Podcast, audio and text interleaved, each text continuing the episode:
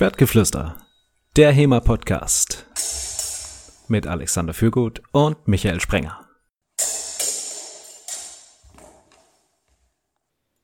Hallo liebe Hörer, willkommen zum zweiten Teil von Keine Fortschritte im Training, was nun? aka Folge 63. Wir lassen euch natürlich nicht hängen, nachdem wir letztes Mal über die Problemfindung und Problemerkennung und Analyse geredet haben und wollen euch in dieser Folge nochmal an die Hand geben, was ihr denn dann macht. Ja? Also wie könnt ihr die Probleme, die ihr dann gefunden habt, lösen? Wie üblich ist das natürlich für HEMA anwendbar, aber natürlich auch für das ganze Leben und wie üblich wie immer mit mir, Alexander Fürgut und Michael Sprenger. Hallo Michael. Hallo Alex. Achso, und ich kann schon mal ankündigen, ich bringe noch heute eine Anekdote zur Männerfreundschaft, nachdem wir da in der letzten Folge schon das andiskutiert hatten. Vielleicht mache ich das einfach ganz am Ende dann. Ja, aber das ist, äh, da schwelt was in mir, das muss noch irgendwann raus im Podcast. mhm. Seid gespannt. Ja, also ich bin es auf jeden Fall. Ich äh, bin jetzt auch hier direkt, das hat Alex vorher nicht im Vorgespräch verlauten lassen. Ich bin genauso geflasht wie ihr jetzt wahrscheinlich. Ja, was haben wir letztes Mal gemacht? Wir haben über, darüber geredet, wie man eigentlich versteht, wo denn die Probleme herkommen, wie man das so ein bisschen analysieren kann. Und das ist ja schon mal gut. Ja, ja, also je genauer man ein Problem beschreiben kann, desto leichter ist es ja normalerweise auch, das zu lösen. Die am schwierigsten zu lösenden Probleme sind ja dieses unbestimmte, ach, ich weiß auch nicht, irgendwas passt nicht. Ja, wenn man sagen kann, mein linker großer C tut mir weh, wenn ich ihn gegen den Tisch gehauen habe, damit kann ich was anfangen. Kann ich sagen, okay, das sitze ich jetzt aus oder vielleicht muss man amputieren, was auch immer. Aber solange ich halt nicht weiß, was mein Problem ist und irgendwo im großen Bereich des Fußes oder auch des schwäbischen Fußes, aka des Beins ist das Problem, da wird es schwierig, was dran zu machen. Das musst du mir erklären. Also bei euch heißt alles hüftabwärts Bein oder was? Äh, Fuß? Ja. Ah ja. ja was mal hier. Also ich habe ich hab mir den Fuß angestoßen und dann haben sich die Leute das Knie am Tisch angehauen oder so. Mhm. Naja, was man hier noch äh, was man hier wieder lernt beim Mehrwerts-Podcast Schwertgeflüster. Das ist ein echtes Problem, wenn du Seminare gibst und eine ganze Zeit davon redest, dass die Leute ihre Füße irgendwie so und so platzieren sollen. Und dann halt alle, was? Was? Welchen Teil deines Fußes? Aber der ist doch ganz unten. Ah, ach so, das sagt man hier nicht so.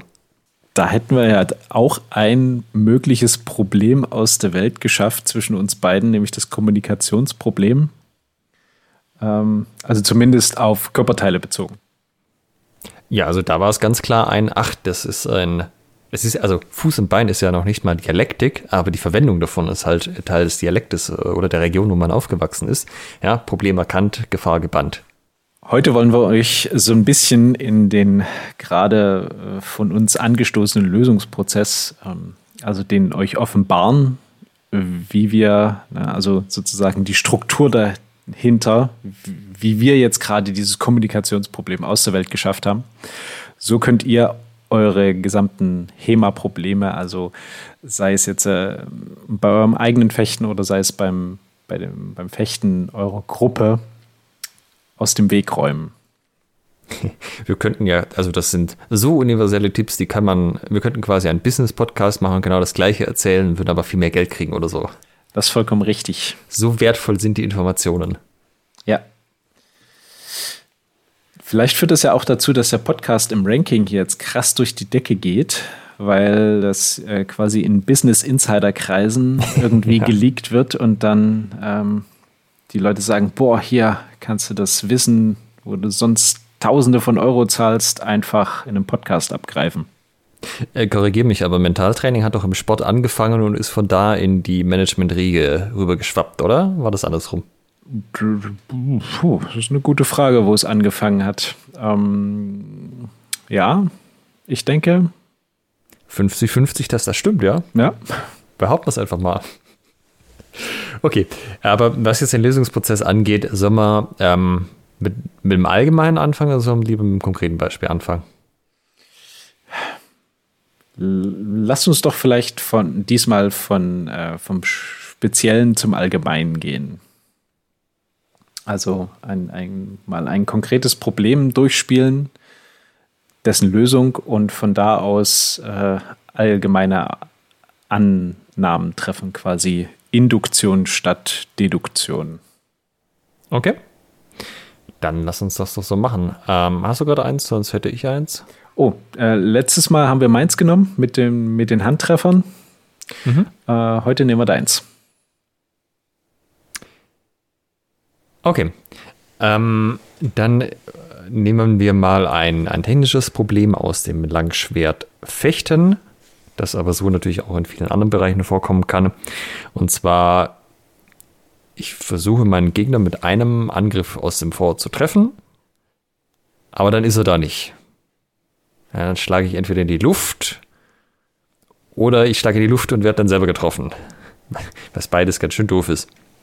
Und ich habe jetzt schon identifiziert, okay, es ist wahrscheinlich nicht meine Fußarbeit, weil ich mache schon einen ziemlich großen Schritt nach vorne, sondern es ist irgendwie dieses, diese, diese Situation, ja, also dieses taktisches Ding, was, was da passiert. Es ist nicht allein so ein körperliches Ding, dass ich einfach zu langsam mache, sondern irgendwie ist die taktische Situation nicht so, dass ich da sagen kann, okay, äh, da, da kann ich den Treffer setzen. Ich bin mir aber, also sagen wir mal, soweit habe ich das Problem schon analysiert, bin mir aber jetzt nicht hundertprozentig sicher, äh, was es denn genau ist. Mhm. Also schon zumindest eingegrenzt. Und bist du, bist du dann an diesem Punkt schon deine, deinen Zehn-Punkte-Plan von der letzten Folge durchgegangen? Also der Zehn-Punkte-Plan würde jetzt sowas sagen wie, also ich habe jetzt zum Beispiel schon ausgeschlossen, dass ich einfach die Telegraf äh, Aktion telegrafiere allzu sehr. Ähm, ich erwäge, ob es vielleicht die falsche Distanz ist, dass ich prinzipiell einfach zu weit weg anfange. Aber ich erwäge auch, dass ich ähm, die falsche Technik einfach anwende. Vielleicht ist es ja gar nicht Sinn der Sache, dass ich da versuche, mit dem Oberhauer nach vorne zu preschen. Vielleicht müsste ich das irgendwie ein bisschen anders machen. Mhm. Also ich habe schon auf zwei Optionen reduziert. Das ist ja schon mal ganz gut. Das heißt, du hast damit schon de facto einen Teil der Lösung geschaffen, nämlich mögliche Lösungsansätze, oder? So ein bisschen, ja. Also in dem Fall wäre es, also, naja, dieses Ich bin so weit weg, das ist ja jetzt nicht so einfach, näher ranzukommen. Da wäre die Frage dann, wie. Ja, also einfach einen größeren Schritt machen. Mhm. Das, das wäre in dem Fall nicht das Problem. Oder das würde zumindest mein Problem nicht lösen. Das, also da würde ich noch so ein bisschen im Dunkeln tappen. Bei falsche Technik wäre es natürlich ein, ja, was mache ich stattdessen? Das ist natürlich auch ein großes Spektrum, ja. Gibt es irgendwie 30 Techniken, welche davon ist dann vielleicht das Mittel der Wahl? Mhm. Und welche der beiden Varianten würdest du jetzt bevorzugen, damit anzufangen? Ja, das ist doch schon mal ein gutes Thema. Soll ich denn jetzt überhaupt mit beiden Varianten so eine aussuchen? Oder mache ich einfach beides? Probiere ich jetzt an beiden so irgendwie gleichzeitig rum? Ah, sehr gut. Ähm, da sind wir an dem Punkt, wir haben das Problem einigermaßen verstanden und jetzt wollen wir einen Lösungsansatz finden, das haben wir auch schon so ein bisschen jetzt mit drin. Ne? So mögliche, es könnte ein mögliches Distanzproblem sein und möglicherweise ist es die falsche Technik. Und jetzt ist die Frage, wie machen wir weiter? Und kurzum würde ich sagen, eins auswählen und ausprobieren. Was meinst du? Ja, also was man natürlich ein bisschen vermeiden will, ist, dass man sich, dass man dann irgendwas probiert hat und dann hinterher nicht mehr sagen kann, hat es das jetzt verbessert oder nicht? Oder wenn es verbessert hat, woran lag es denn jetzt genau? Ähm, Im Endeffekt, was wir euch jetzt so ein bisschen näher bringen wollen dieser Folge, ist, äh, nennen wir es mal die wissenschaftliche Methode. Ich stelle eine Hypothese auf, ich überlege mir, wie kann ich diese Hypothese prüfen, dann führe ich Experimente durch und ziehe Schlüsse und basierend auf diesen Schlüssen passe ich entweder meine Hypothese an oder stelle eine neue auf. In diesem Fall wäre die Hypothese, es könnte die Distanz sein, äh, dass ich so weit weg bin. Da müsste ich mir überlegen, wie ich die schließe oder dass ich die falsche Technik habe. Wenn ich jetzt natürlich sage, ja, ich mache da irgendwie, probiere an beiden rum, dann habe ich keine sauberen Experimente, weil weiß auch nicht, ja. Das heißt, mein Vorschlag wäre hier auch oder mein Ratschlag, äh, mal mit einem anfangen. Und sagen wir mal, ich fokussiere mich auf die Distanz, weil die steht weiter oben in der Liste. Und ich wechsle jetzt nicht die, die Technik und versuche ganz was anderes von näher dran, sondern ich sage, ich bleibe mal bei einem Oberhaut, der direkt treffen soll aus dem Vor und muss mir jetzt überlegen, wie ich das mit der Distanzarbeit mache. Dann hätte ich, ja, das ist einfach mal der, der erste Test sozusagen. Genau, also der erste Lösungsansatz ist, wir machen den Oberhau mal aus einer anderen Distanz. So, also um das mal ganz simpel zu beschreiben, oder? Also ich würde sagen, wir experimentieren mit der Distanz. Mhm. Das ist vielleicht ein besserer Begriff dafür. Wie würde dann jetzt dieses Experiment aussehen? Also nachdem ich mich jetzt auf eine Möglichkeit festgelegt habe, kann ich die natürlich nochmal hinterfragen. Also theoretisch könnte ich mich jetzt auch direkt ins Experiment stürzen oder ich vielleicht, ich gucke dann nochmal, welche Lösungsansätze gibt es denn überhaupt. Das ist vielleicht so ein bisschen auch eine Typfrage, ja. Manche machen halt einfach mal und andere überlegen dann noch ein bisschen länger. Äh, prinzipiell wird es sich nicht vermeiden lassen, das praktisch auszuprobieren. Ja. Das heißt, du würdest jetzt ein Schwert in die Hand nehmen, eine Maske aufsetzen, dir einen Trainingspartner suchen und ähm, dann würdest du jetzt ein, ein Setup gestalten. Ja, also du würdest jetzt eine, eine Übung designen, anhand der du dein, dein Experiment durchführst und an der du Ergebnisse sammelst. Ja, genau. Äh, beziehungsweise, wenn ich clever bin, beziehungsweise das ist jetzt sozusagen der HEMA-Hack der Woche, das könnt ihr euch merken, verifiziere ich erstmal nochmal, ob das überhaupt das Problem ist. Also nehmen wir mal an, ich habe irgendwie immer mit den gleichen drei Nasen gefochten, weil feste Gruppen oder so, die letzten drei Mal. Und da war immer das Problem, ja. Wenn ich jetzt davon ausgehe, das ist auf jeden das genau ist das Problem und das Problem habe ich immer und ich fange da an rumzutüfteln und es stellt sich dann aber später raus, das Problem habe ich gar nicht überall, dann ist es vielleicht nicht das, wo es sich jetzt gelohnt hätte, die meiste Zeit reinzustecken. Ja, das heißt, idealerweise sagt man, okay, ich habe das jetzt das Problem bei drei Leuten, die sind vielleicht, äh, zufällig sind das irgendwie die drei Leute, die am allersportlichsten, am allergrößten, am allerschnellsten sind. Vielleicht schnappe ich mir noch eine etwas diversere Gruppe für den Test und probiere das einfach mal mit anderen Leuten noch aus, die vielleicht ein bisschen anderen Charakter haben, ein bisschen anders körperlich drauf sind und guck mal, was da passiert. Tritt das Problem da immer noch auf? Das hilft mir zum einen, meine Lösungsansätze zu verkleinern, weil ich dann gucken kann, was ist denn unterschiedlich zwischen den beiden Gruppen. Oder ich merke halt einfach, hey, bei denen funktioniert es, bei den anderen nicht. Vielleicht ja, hab, jetzt habe ich es mir nochmal angeschaut, die machen das irgendwie alle schon doppelt so lange als ich. Vielleicht ist das gar nicht so ein Ding, wo ich mich jetzt groß darauf fokussieren muss. Also die Stichprobe ein bisschen vergrößern. Ganz genau. Und jetzt haben wir aber festgestellt, ähm, wir haben jetzt äh, nicht nur mit drei Leuten gefochten, wir haben jetzt ähm, mit zehn Leuten gefochten und auch mal irgendwie auf einem Event mit äh, Leuten aus, aus anderen Vereinen. Und da tritt das Problem immer noch auf. Du machst einen Oberhau und der geht ins Leere. Ja. Wie würdest du jetzt, jetzt, jetzt können wir sagen, okay, es scheint wirklich irgendwie so ein, das ist jetzt wirklich ein, ein signifikantes Problem, an dem wir auch ähm, arbeiten können oder arbeiten sollten. Ja, dann könnte ich mal gucken, wie ist das denn bei den anderen Leuten bei mir im Verein? Also kann sein, es fechtet einfach keiner mit Oberheulen, die direkt treffen sollen aus dem Vor. Dann könnte ich hinterfragen, woran liegt das? Aber vielleicht gibt es auch Leute, die machen das und die machen das sehr erfolgreich. Dann kann ich da mal gucken und sagen, hey, was machen die denn anders als ich?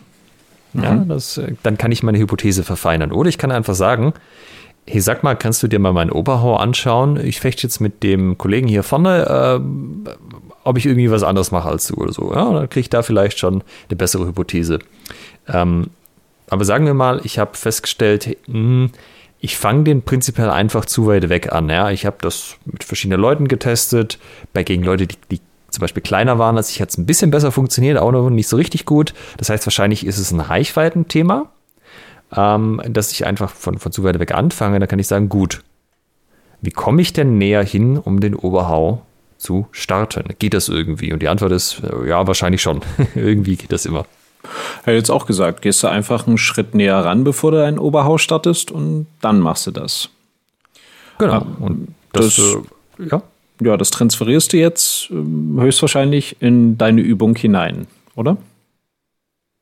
Ja, genau. Also das, das ist natürlich das Einfachste, einfach mal ganz äh, plump zu versuchen. Dann mache ich ja einfach nochmal einen kleinen Schritt, bevor ich überhaupt die Idee komme, den Oberhaut zu machen. Vielleicht reicht das schon. Vielleicht merke ich dann, ah ja, ich bin immer ein bisschen zu weit weggestanden, ich mache so einen kleinen Vorbereitungsschritt und dann den Oberhau und dann läuft das Ding. Mhm. Das heißt, wir haben das Problem analysiert sehr gründlich jetzt in deinem Fall. Ne? Also wir haben wirklich das von, von allen Seiten angeguckt und festgestellt, es ist ein Distanzproblem mit sehr, sehr hoher Wahrscheinlichkeit und entsprechend einen Lösungsansatz ausgewählt. Nämlich, das war jetzt äh, vor dem Hau sozusagen so einen kleinen äh, Approach, also so einen kleinen Annäherungsschritt zu machen. Mhm. Sozusagen einfach noch ein Stück auf den Gegner oder die Gegnerin zuzugehen und dann den, den Hau entschlossen zu machen. Genau, zu diesem Zeitpunkt habe ich das ja wahrscheinlich mit genau einem Trainingspartner mal ausprobiert. Also äh, Testgröße vom Experiment n gleich 1. Da sind wir wieder bei dem Punkt, äh, genauso so wie ist es wirklich ein Problem? Sind wir jetzt bei, ist es denn wirklich eine Lösung? Das heißt, wir gucken, was hat funktioniert. Ah, okay, dieser Schritt hat funktioniert. Hm. Und jetzt probieren wir das natürlich, also wir vergrößern jetzt die Stichprobe und fechten im Idealfall mit allen, mit denen wir vorher gefochten haben, um dieses Problem zu analysieren, nochmal, um den Lösungsansatz zu verifizieren.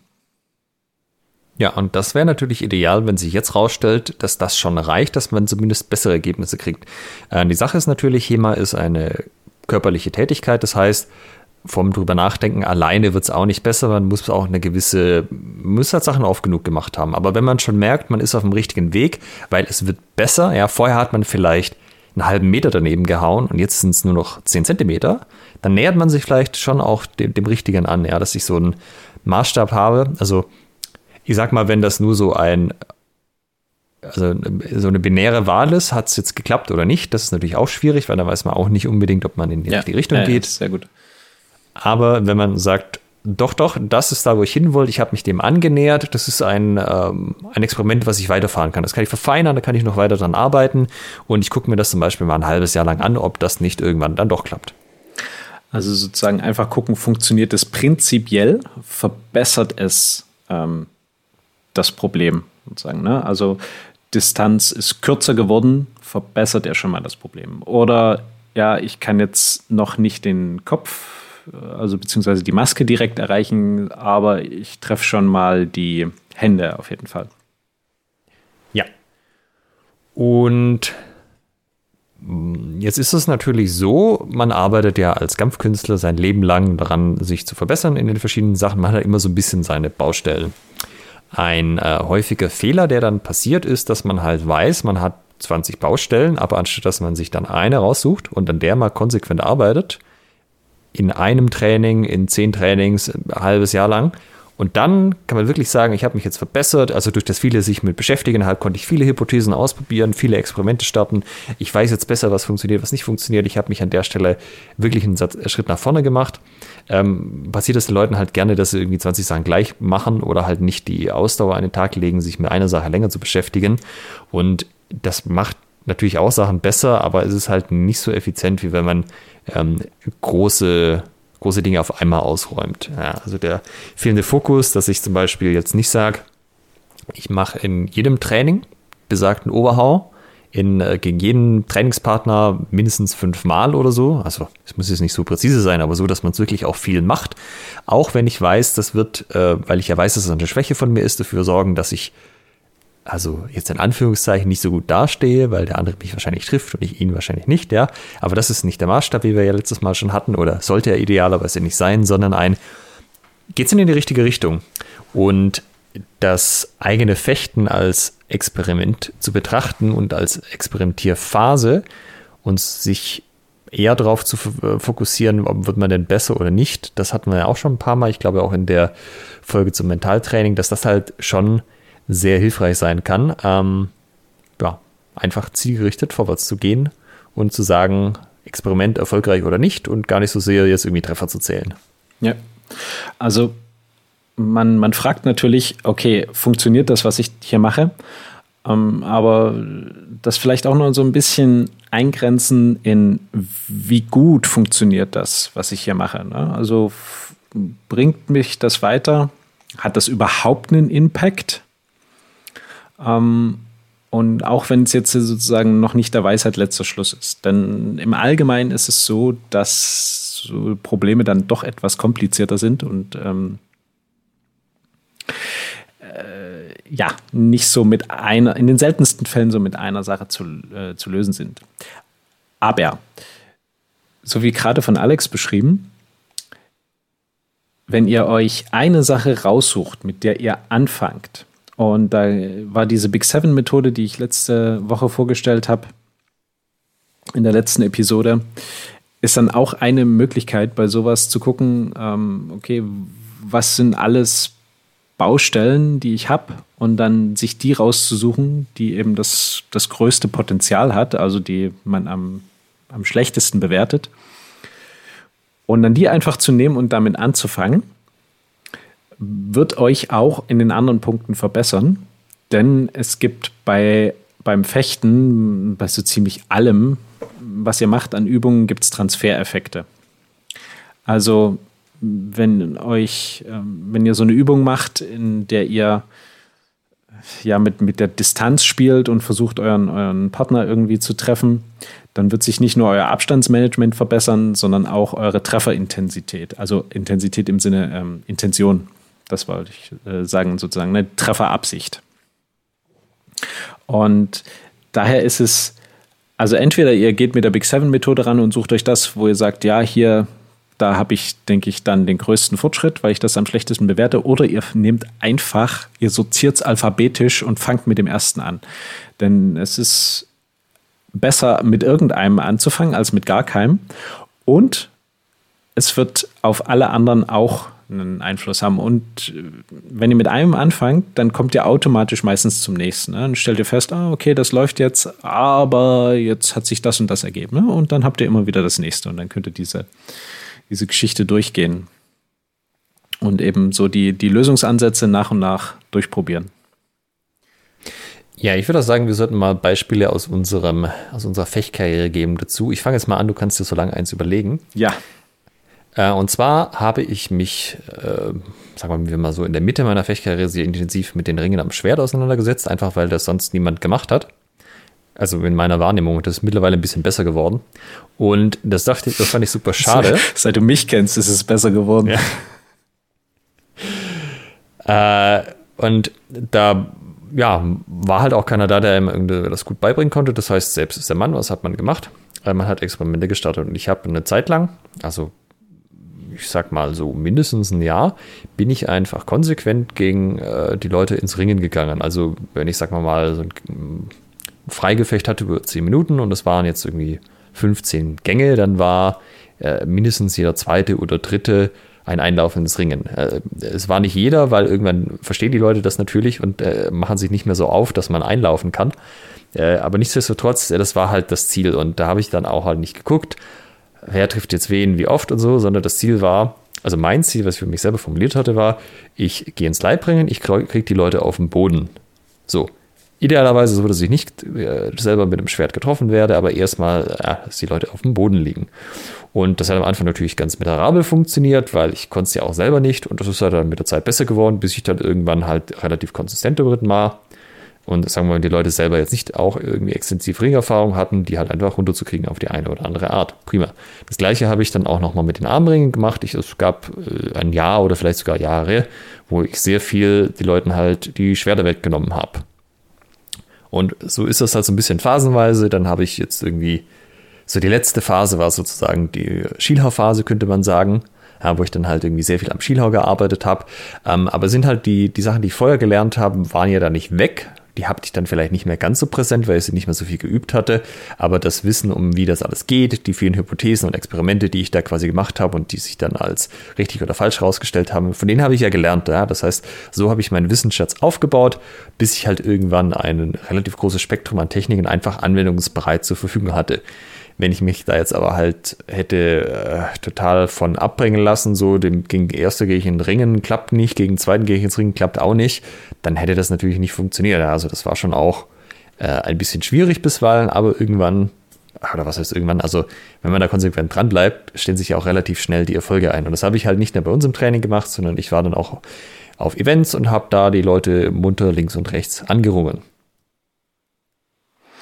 Und es hat dann schließ, schließlich ähm, die gewünschten Erfolge gebracht. Ja, genau. Ähm, dann bleiben wir beim Ring. Dann nehme ich bei mir das Beispiel mal aus der Trainerperspektive. Ähm, ich hatte irgendwann festgestellt, genau wie du, dass Leute nicht sonderlich gut ringen können. Und also ringen am Schwert und aber auch so, dann, ja, macht keiner. Und ich habe festgestellt, dass die Methoden, die ich kannte, wie man Ringen trainiert, nicht zielführend sind. Also einfach ein Stück zu probieren, wie es im, im Buche steht, ähm, das, das ist irgendwie nicht zielführend.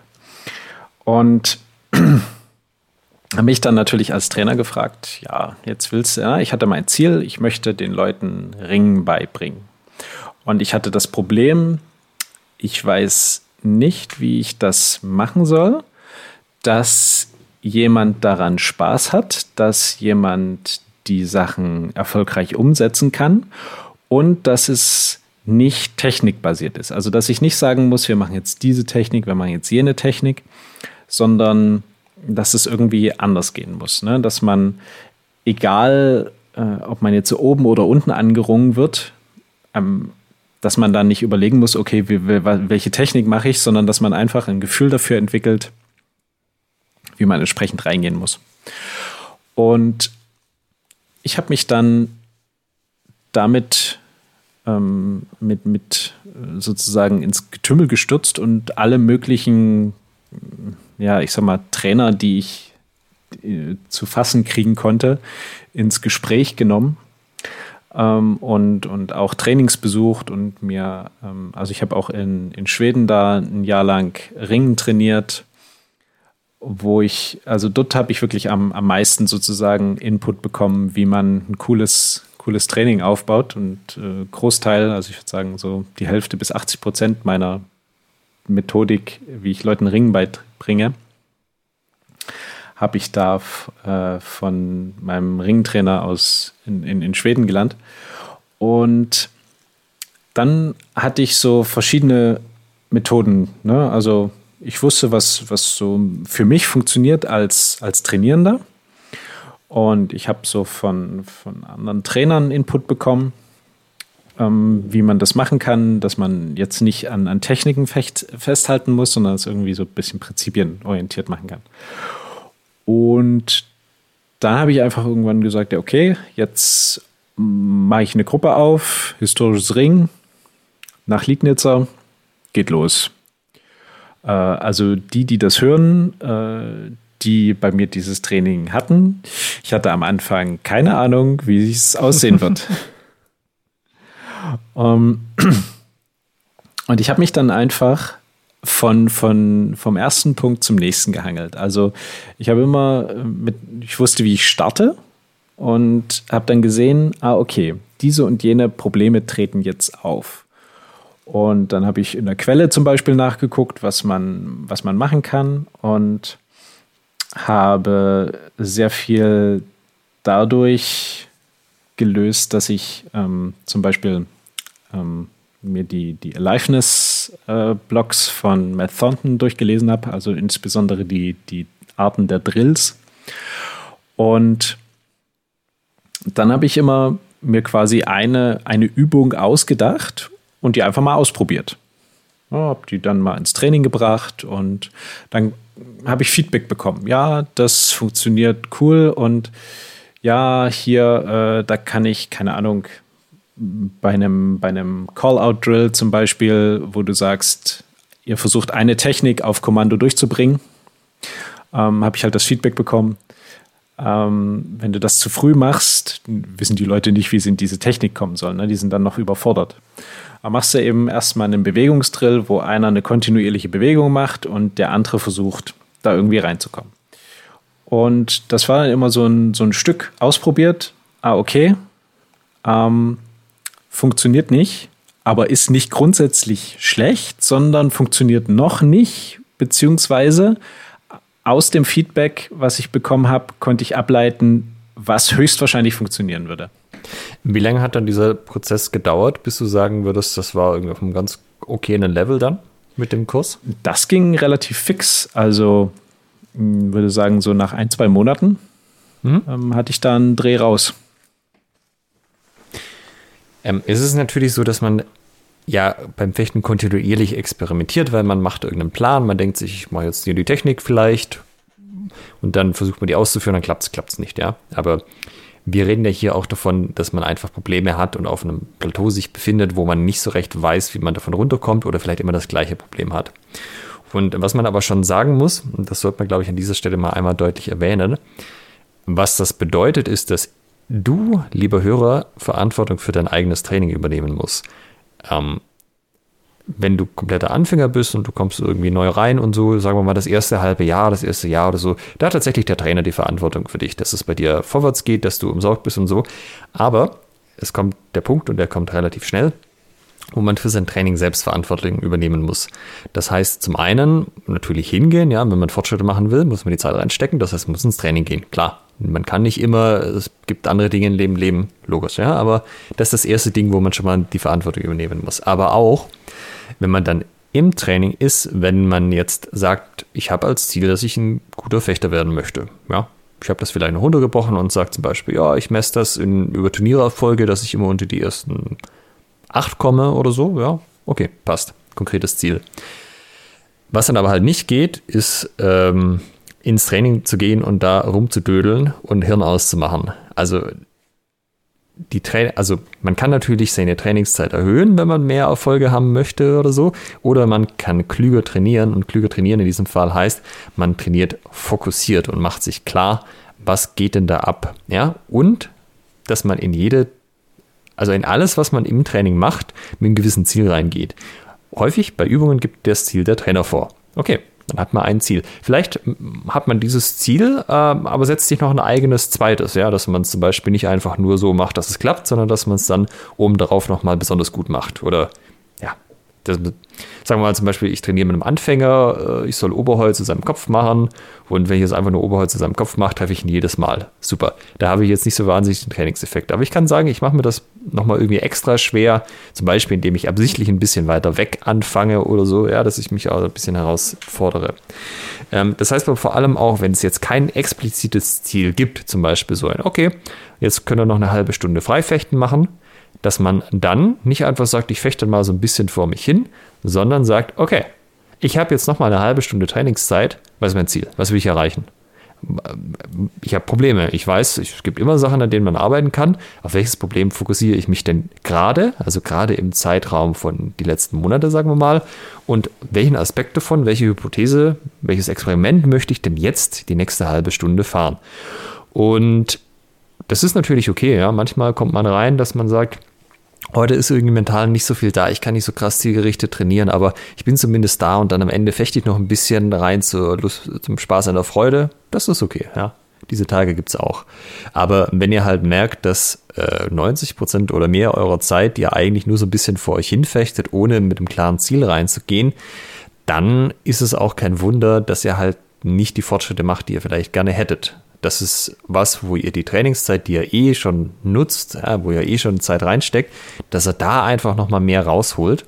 Und das geht ihr, indem ihr euch ganz klar macht, was sind die Probleme, in denen ich arbeite, was sind die Experimente, die ich ausprobieren möchte, die, welche Annahmen habe ich, die ich verifizieren möchte, wie kann ich die möglichst effizient verifizieren, fechte ich dann eine halbe Stunde nur mit einer Person, bei manchen Problemen kann das das Ding sein, ja, sage ich der Person vielleicht irgendwas zu, hey, ich möchte an meinem Oberhauer arbeiten, ähm, können wir uns irgendwie aufs Zufechten fokussieren und das Ringen weglassen, ja? Dass ich halt irgendwie für mich selber auch die Umgebung so anpasse, dass sie für das funktioniert, was ich erreichen möchte.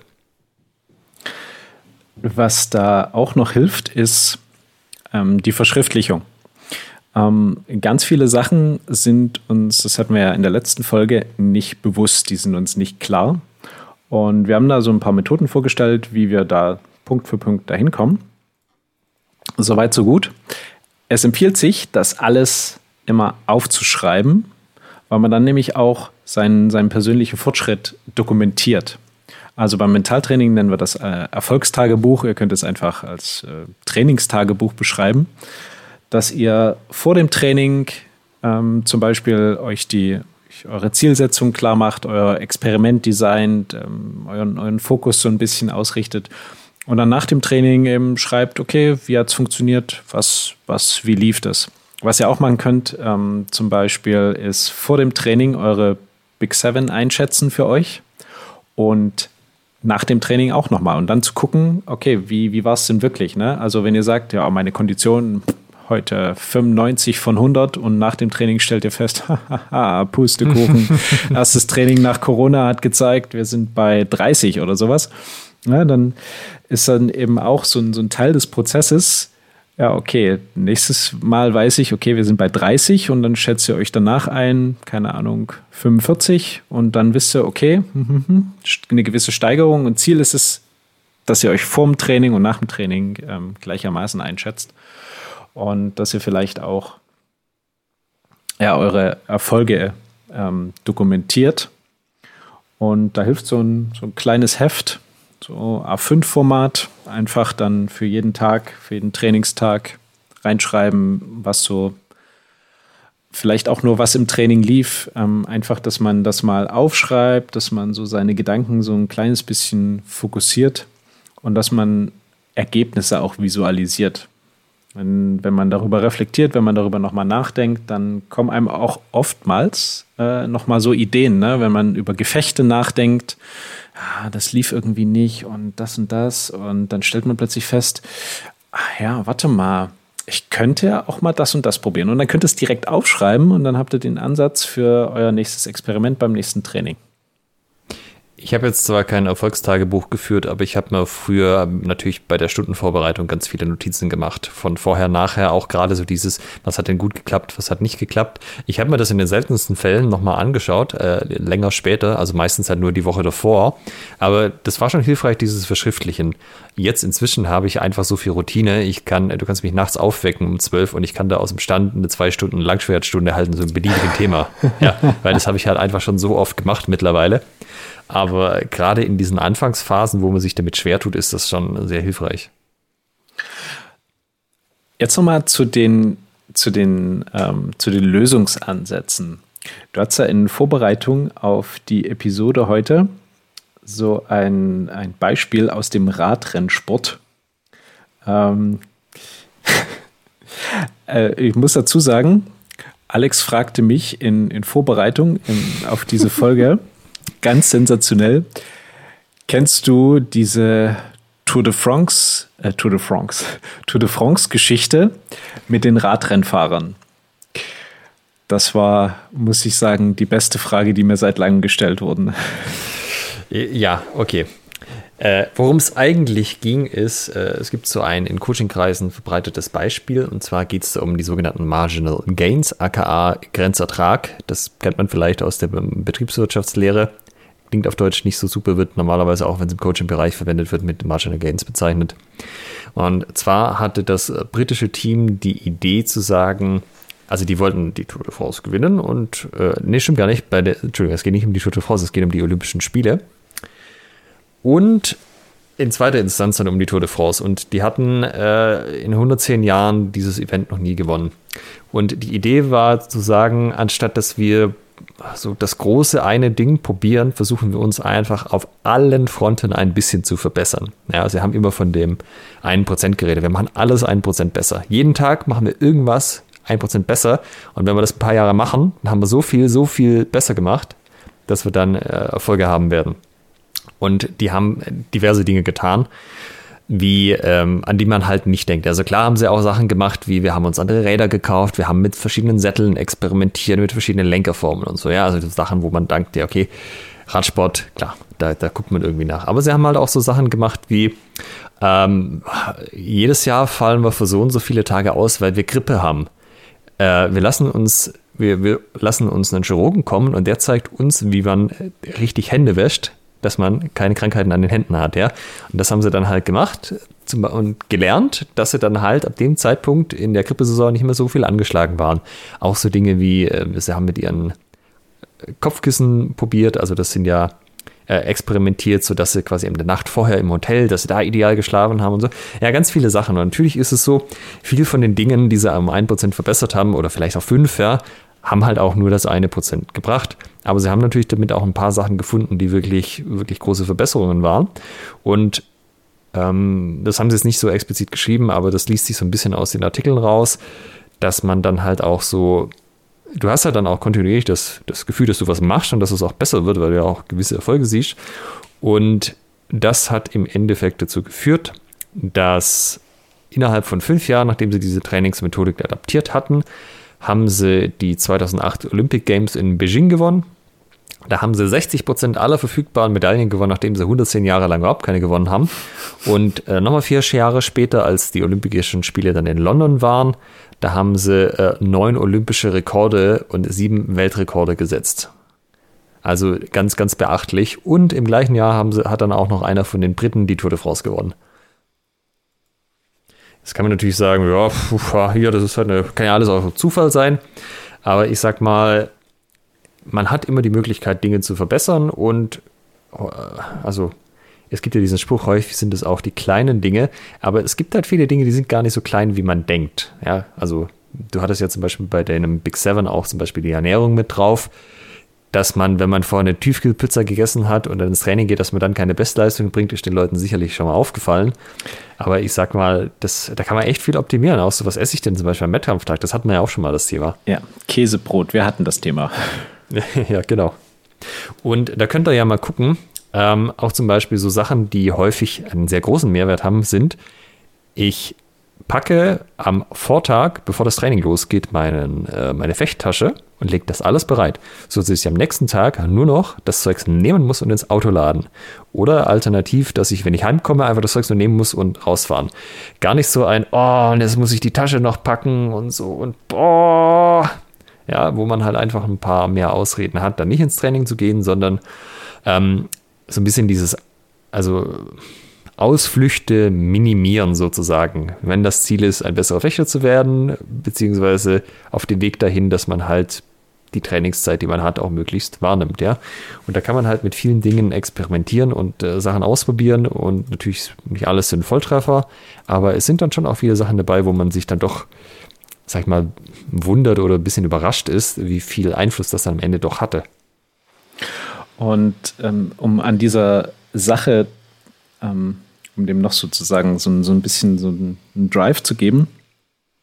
Dieses kontinuierliche an etwas dranbleiben, das hat ganz viel mit einmal natürlich Motivation zu tun. Ne? Also bin ich motiviert, das zu tun. Ähm, es hat aber auch damit zu tun, Entscheidungen zu treffen. Ne? Dann ihr trefft ja quasi die Entscheidung, gehe ich zum Training, gehe ich nicht zum Training, mache ich noch eine Sparringsrunde, fahre ich zum Turnier. Und um Entscheidungsprozesse zu erleichtern, hilft es, dass ähm, den Teil des Gehirns, der für das Entscheidungstreffen mitverantwortlich ist, zu einem Großteil, unserem präfrontalen Kortex, zu trainieren. Und oh Wunder, wie trainiert man den? Indem man Entscheidungen trifft. Und zwar Dinge, die einen so ein bisschen herausfordern. Ne? Also der mag alles, was, was so eine kleine Herausforderung ist. Das kann sein, jeden Morgen das Bett zu machen. Ne? Also ganz einfache Geschichte, aufstehen, Bett machen. Ne? Wenn ihr das als Routine reinbringt, Training für den präfrontalen Kortex. Äh, kalt duschen, also nach dem Duschen nochmal auf kalt drehen, ne? so eine kleine Überwindung. Training für das Entscheidungszentrum. Ne? Ihr entscheidet euch dann immer, okay, los geht's. Und das strahlt dann natürlich auf ähm, ja, auf euer gesamtes Leben, aber eben vor allen Dingen auch auf, den, auf das Training aus, dass ihr äh, diese, diese, dieses Problem suchen, ähm, äh, wie sagt man, ähm, als, jetzt habe ich bloß den englischen Begriff, to make it a habit. Ähm, Gewohnheiten heißt genau, das auf Deutsch. Es quasi zur Gewohnheit macht. Und ähm, dass dann ganz automatisch äh, eure, das Ausprobieren von Lösungsansätzen hinterher folgt. Was das natürlich alles voraussetzt, ist, dass man keine Angst vor Experimenten hat. Experimente können natürlich auch schief gehen, aber das heißt, man hat trotzdem was gelernt. Ähm, es haben natürlich gewisse körperliche Folgen, weil wenn beim Fechten Experimente schiefgehen, wird man getroffen. Das kann natürlich auch manchmal ein bisschen unangenehm sein. Ähm, was euch aber auf Dauer wahnsinnig zurückhält, ist, wenn ihr mit der Einstellung rangeht, ich habe jetzt irgendwie so einen kleinen, kleines Teilgebiet vielleicht, wo ich ganz okay bin oder ganz gut und das verlasse ich jetzt nicht mehr, weil ich Angst habe zu scheitern. Ähm, weil äh, Scheitern heißt einfach nur, das Experiment ist fehlgeschlagen, er hat nichts draus gelernt. Sobald ihr was draus gelernt habt, war es ein Experiment. Und das hält die Leute ganz immens zurück. Ähm, wir hatten jetzt ja eigentlich immer das Beispiel, dass man sozusagen der zum Beispiel körperlich unterlegene Fechter ist, äh, weil das ja häufig das ist, wie sich die Leute fühlen. Aber es gibt es ja auch umgekehrt. Ich komme ich habe schon sehr viel Vorerfahrung in irgendeinem anderen, also ja, sagen wir einfach generell im Sport. Ich bin körperlich sehr leistungsfähig. Ich mache am Anfang total die guten Fortschritte, auch im Vergleich vielleicht zu den anderen, weil die halt körperlich nicht so gut äh, starten. Und ich bin zum Beispiel total kräftig und explosiv und dann spiele ich halt das komplett aus, ja. Ich fechte irgendwie die ersten zwei, drei Jahre lang nur auf der Basis, dass ich halt schnell und explosiv bin.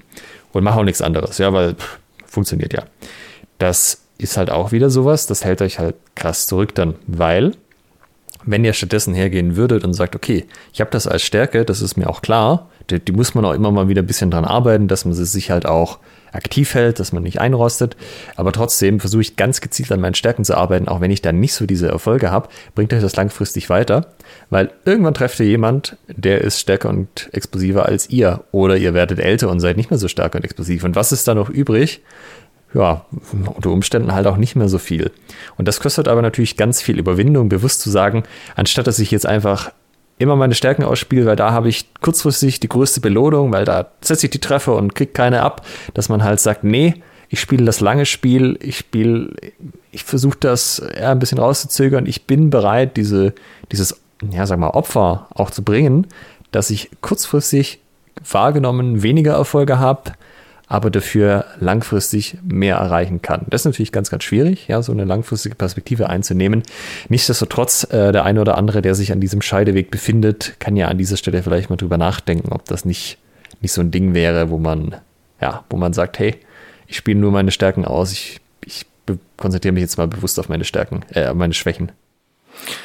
Und ähm, wenn ihr dazu noch euch belesen wollt nach dem ihr euch jetzt behört habt zu dem Thema, ähm, dann sucht doch einfach mal nach kontinuierlicher Verbesserungsprozess oder KVP. Denn ähm, das ist so die eine Methode aus der Wirtschaft, um sozusagen Produkt, Prozess und Servicequalität ähm, aufrechtzuerhalten und zu steigern. Und das hat man eben genau diese Vorgehensweise sozusagen, ne? Plan, Do, Check, Act, also eben ein Experiment planen, es durchführen, gucken, was hat funktioniert, was hat nicht funktioniert und dann eben Act festlegen, ah, okay, damit machen wir weiter, äh, das lassen wir weg, das machen wir als nächstes. Und das ist Manche eben ein Kreislauf. Ja. Manche kennen das vielleicht auch unter dem japanischen Begriff Kaizen das beschreibt ja wesentlich das Gleiche, dass du halt immer kontinuierlich an Verbesserungen arbeitest, aber es ist japanisch, also es klingt schon viel mehr, als würde es aus dem Kampfkunstbereich kommen. Dann äh, wollen wir den, wir hatten gesagt, wir gehen vom Beispiel zum Allgemein. Dann wollen wir nochmal allgemein den Lösungsprozess vorstellen, oder? Ja, go for it. Zum Abschluss der, der Folge. Und da kommt noch die Anekdote, die dürfen wir nicht vergessen. Deine, deine Bromance-Anekdote. Männerfreundschaften, ja. Männer, Männerfreundschaften. Aber dazu gleich mehr. Oh, ich bin, jetzt bin ich wieder richtig gespannt. Ich, hab's schon, ich hatte es schon wieder vergessen, aber. Dann kurz und knackig. Die okay, kurz, kurz und knackig. Ähm, wir waren an dem Punkt, wir haben das Problem analysiert, das Problem verstanden. Wenn ihr an dem Punkt noch nicht seid, hört euch die Episode 62 an, quasi die vorhergehende Folge, den Teil 1 von Keine Fortschritte im Training, was nun? Dort erklären wir, wie ihr das Problem auf die Wurzel herunterbrecht, sozusagen, wie ihr die, das Unkraut mitsamt Wurzel ausgrabt. Und wenn ihr das verstanden habt, dann geht es darum, einen Lösungsansatz auszuwählen. Da kann man sich Zeit lassen, je nachdem, was man für ein Typ ist. Ähm, erstmal sozusagen eine Vielzahl an Lösungsansätzen heraussuchen und äh, dann quasi einen auswählen und vielleicht auch das Problem erst nochmal ein bisschen testen. Ähm, ist es denn wirklich ein Problem? Oder ihr seid die Typen, ja, ja Problem erkannt, Gefahr gebannt, ich äh, probiere jetzt das als Lösungsansatz. Das ist ja auch, führt auch zum Ziel. Und wenn ihr den ausgewählt habt, dann ganz, ganz wichtig, ausprobieren. Ne? Also Fechten hat was mit praktischem Training zu tun. Das heißt, probiert eure Lösung aus. Und zwar lang genug und mit einer ausreichend großen Stichprobe. Ne? Also nicht oder ungünstig ist, nur in einem Training, nur gegen einen Kontrahenten oder gegen eine Kontrahentin, sondern über mehrere Trainingssessions gegen mehrere Gegner, am besten auch Leute außerhalb des Vereins. Das ist so der, der ideale Fall. Und dann diesen Lösungsansatz bewerten. Also zu gucken, was hat funktioniert oder wie gut hat es funktioniert. Ne? Es muss ja jetzt nicht 100% sein, aber sind es 80, sind es 20? Ähm, wie, wie gut war das? Bringt es überhaupt einen? Ist es überhaupt effektiv? Ne? Habe ich überhaupt einen Effekt dabei bei dem, was ich mache? Dann auch ähm, zu gucken, ähm, was davon von diesem Lösungsansatz hat vielleicht nicht so gut funktioniert oder was ist äh, daran noch nicht optimal? Ne? Warum fehlt da noch was? Ähm, wovon braucht man mehr? Ne? Also ist es quasi ein, ein Lösungsansatz, der nur, nur genau eine Sache beschreibt oder sind es vielleicht schon irgendwie mehrere und dann eben zu gucken, ja, okay, von diesen bisschen mehreren Dingen, die das beinhaltet, dieser Ansatz, wovon braucht man mehr? Und genauso gut, was kann weg? Also was hat es jetzt wirklich nicht gebracht? Und äh, dann daraufhin, äh, ja, darauf basierend zu sagen, okay, ähm, auf diese Auswertung sage ich, das hat es gebracht, das nicht so. Ähm, aber ich habe festgestellt, so und so, das könnte ich mal ausprobieren. Und dann designt ihr das nächste Experiment und sagt, okay, jetzt probiere ich mal das in diesem und jenen Kontext, jetzt probiere ich mal das und das aus. Und dann macht ihr es wieder genauso. Und zwar immer kontinuierlich von Anfang bis Ende lang genug ausprobieren und mit einer ausreichend großen Stichprobe. Habe ich was vergessen? Nee, ich denke, das, das passt im Wesentlichen. Also, wir haben ja viele studierte Leute unter den Hemaisten. Das sollte euch ja bekannt vorkommen in der einen oder anderen Form. Nur man denkt halt manchmal nicht ganz dran, die Methoden, die man eigentlich so kennt aus der eigenen Ausbildung, dann auch auf den Sport anzuwenden. Und andersrum. Da so. muss, muss manchmal ja. wirklich so Captain Obvious durch den Raum erstmal fliegen, dass man sagt, ach ja, klar, das könnte ich auch mal ausprobieren. Ja, absolut richtig. Jetzt Moment, ich muss mich hier in Position bringen. Ich bin gespannt. Männerfreundschaftsgeschichte. Ja, falls jemand die letzte Folge ja nicht gehört hat, wir sind ja kurz mal am Rande drauf zu sprechen gekommen, wie Männer halt kommunizieren. So dieses, der Ausdruck tiefer Freundschaft, so du Kacknoob, du kriegst das eh nicht hin und so. Und da musste ich auf eine Szene meiner HEMA-Karriere denken. Ich war beim Drein-Event in Wien und ich weiß nicht mehr genau warum, aber ich war äh, nicht mit einem Vereinskollegen auf dem Zimmer, sondern ich habe von quasi einen zufälligen zugeteilt bekommen. Und ja, stellt sich raus, dass der eigentlich dann so ganz knorker Typ war, sage ich mal. Und ich weiß auch genau, wir sind dann am Montag heimgefahren. Am Sonntag war das Event vorbei, also am nächsten Tag. Und sind dann Sonntagabends beim Abendessen gesessen. Da ist ja dann immer schon ein bisschen weniger los als äh, die Male davor, weil halt ein Teil der Leute schon wieder zurückgefahren ist. Und dann saß ich da halt äh, mit Leuten aus einem anderen Verein und meinem Zimmernachbar dran und der hat in einem Fort am Tisch äh, irgendwelche Frotzeleien abgekriegt und hier, ja, und so, so schaut's aus und äh, so diese, weißt du, was kannst du denn eigentlich, was willst du denn eigentlich hier? Und der, der ist äh, an dem Abend noch gefahren, also aufgestanden, vom Tisch, hat sich verabschiedet, ist weggegangen und da ist er noch keine zwei Meter weggelaufen und der äh, neben mir sagt, ah, der ist schon echt ein cooler Typ. der, also der ist, der ist echt sympathischer Typ. Und wenn du die drei Stunden davor angehört hast, könnt ihr schweinen. Die haben alle, äh, das war purer Hass. Aber so kommunizieren halt Leute. Von dem her, in diesem Sinne, äh, Gruß an Malte, bist ein dufter Typ, die Leute wissen das. Wunderbar. Ich, ähm, ich muss sagen, so eine, so eine, so, wie soll ich sagen, so eine.